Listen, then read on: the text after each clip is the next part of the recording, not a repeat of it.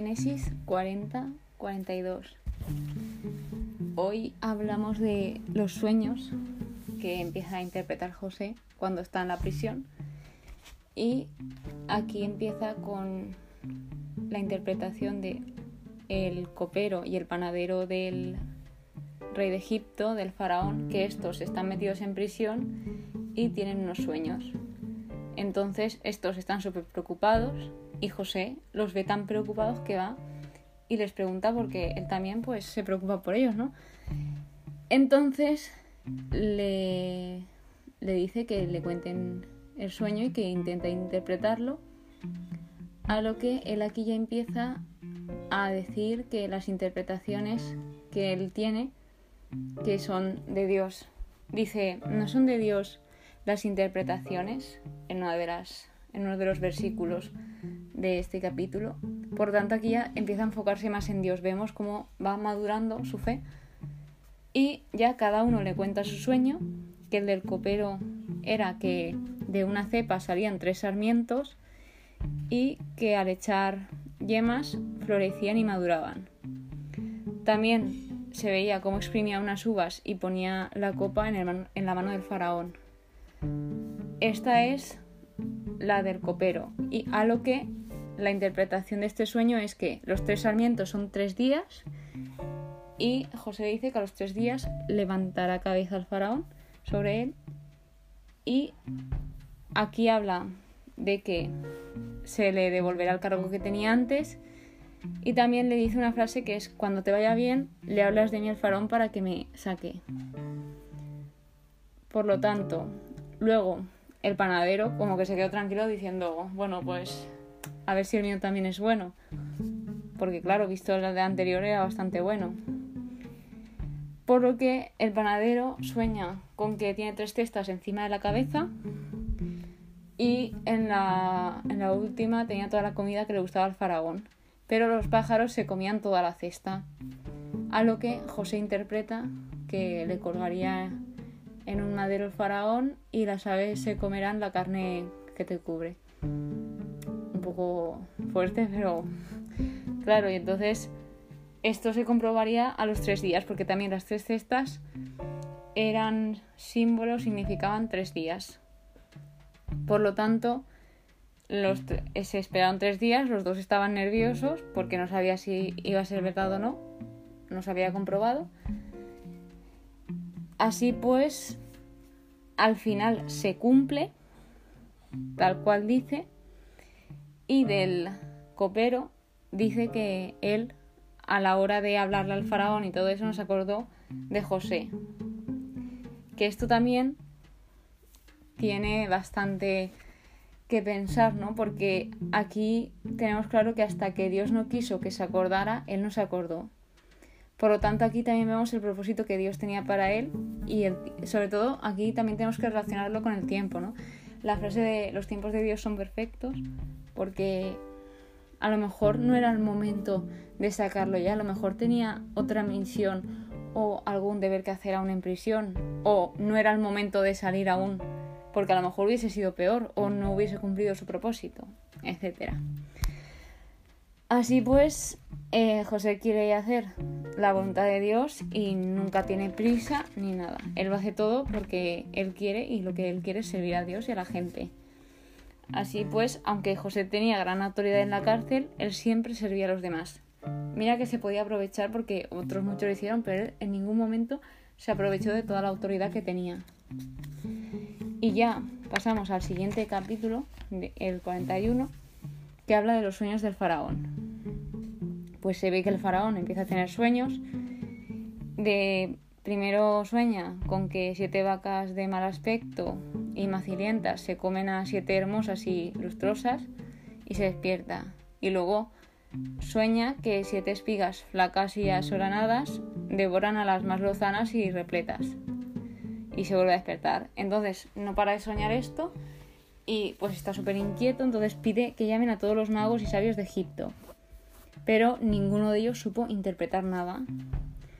Por lo tanto, el copero aquí ya se acuerda de cuando estuvo en prisión y de José. Entonces le cuenta al faraón lo que pasó en, prisión y que se cumplió.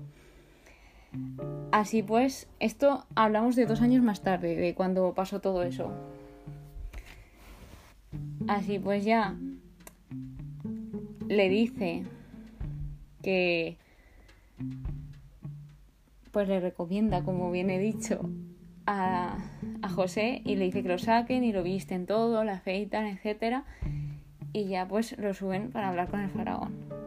Entonces aquí hay una frase que José le dice cuando va a interpretar su sueño, que vuelve a decir, no hablemos de mí, que Dios responda en buena hora al faraón. O sea, vuelve a dar como el mérito a Dios, ¿no? Él sabe que Dios le ha dado un don de interpretar sueños, pero sabe que eso no es suyo propio, sino que es como una bendición que Dios le ha dado. Por lo tanto, aquí, antes de seguir, vemos que cuando nosotros oramos o cuando nosotros somos humildes y aceptamos muchas cosas, pues sabemos que pues Dios siempre está ahí, que no es que no esté haciendo nada, sino que está maquinando, es cuando más está trabajando para nuestro propósito, aunque no parezca que esté con nosotros, Él lo sigue estando. Por eso, mira José todos los años que estuvo, los dos años esos después de, ayudar perdón, a, a los dos chicos, pues no metió presión a nadie ni se enfadó con el copero porque no había hablado de él, sino que él sabía que Dios tenía un propósito para él.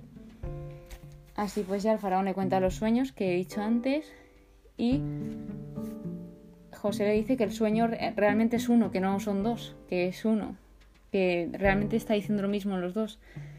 Y así pues Dios anuncia al faraón lo que tiene previsto hacer, que es que habrá siete años de hartura y siete años de hambre, y que estos siete años de hambre cabrá tanta que se olvidarán todos los años de hartura. Así pues, luego, siguiendo,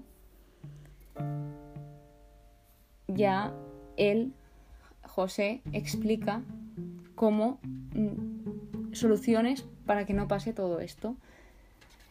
Y el faraón ve que él tiene el Espíritu de Dios dentro y por lo tanto le encarga todo Egipto a él. Lo pone de frente en Egipto. Y ya pues aquí se le da por mujer a Asnat.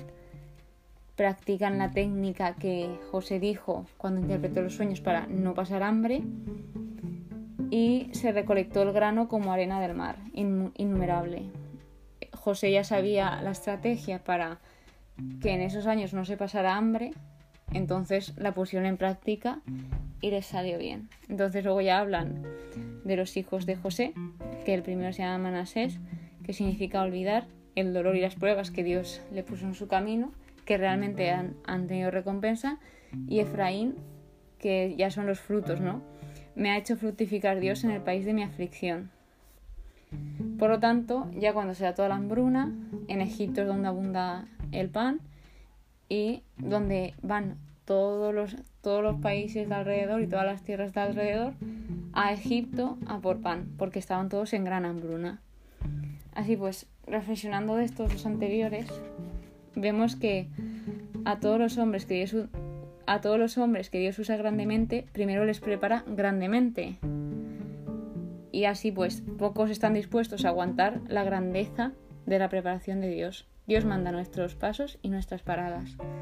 Esto es, una, es un párrafo que me, que me ha gustado muchísimo de la página donde veo referencias y todo para profundizar y matizar el estudio. Y realmente es verdad, nos está preparando para algo muy grande, entonces no va a ser nada fácil.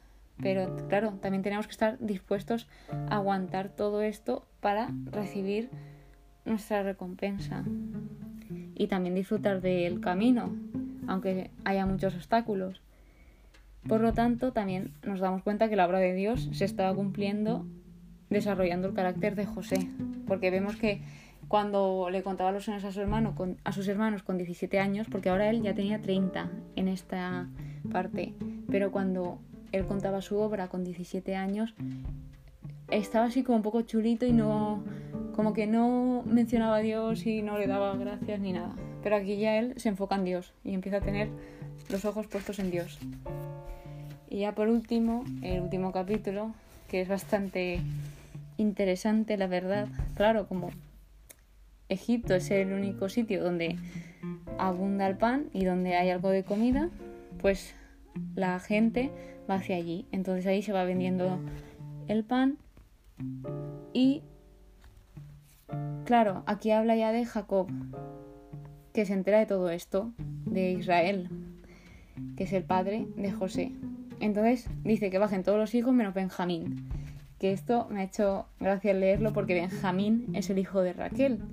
Que si bien recordáis, Benjamín y José son los dos hijos que Jacob tiene de Raquel. Y como Raquel era la mujer que más amó, bueno, la única que amaba realmente, pues lo quería proteger por si le ocurría alguna desgracia. Por lo tanto, aquí también se ve un poco de favoritismo a los hijos de Raquel. Luego ya van todos. Y claro, como José está tan cambiado, reconoce a sus hermanos, pero sus hermanos no lo reconocen a él. Y bueno, estos se arrodillan ante él, que esto es bastante interesante porque si os acordáis, cuando empieza a hablar de José con 17 años y el sueño que tiene y se lo cuenta a ellos, de que algún día se inclinarían ante él, sus hermanos en Génesis 37 se cumple el sueño y tiene efectividad el sueño como todos los que ha interpretado Jacob. Ay, perdón, José. Entonces, como que disimula y dice que son espías, que no los cree, que han venido a espiar y algo de que dicen ellos también, los, los hijos de Jacob, pues que son doce, pero el menor está con su padre y el otro no existe. Entonces yo creo que esto le tendría que haber dolido un montón a su hermano porque realmente se lo estaban diciendo a la cara, aunque no lo sabían. Y vuelve a decir que son espías. Esto José, a ellos. Por lo tanto, él lo que quiere es ver al hermano pequeño y saber si está en vida también su padre y todo eso. Por lo tanto, quedan presos todos. Y al tercer día, ¿qué es lo que tarda él en, procesar la tentación de venganza? Porque él se podía haber vengado perfectamente, pero la tentación no pudo con él y llegó a la conclusión de que se quedaba uno en prisión y los demás volvían a casa a llevar lo que se necesitaba y traían al hermano pequeño. Entonces aquí cuando tienen que elegir quién se queda y todo, que al final se escoge a Simeón, mm, empiezan a recordar del pecado que cometieron con José y dice ahora se nos está viniendo todo encima por lo que hicimos, etcétera. Y ya lo último de hoy es que los hijos de Jacob regresan a Canaán.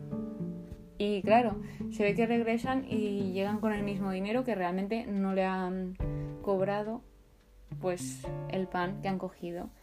Entonces ellos se asustan y dicen, ¿qué es esto que ha hecho Dios con nosotros? Y bueno, mañana seguimos esta, esta historia porque yo creo que, claro, seguirá. Y ya veremos qué pasa con José y sus hermanos. Y esto ha sido todo por hoy. Adiós.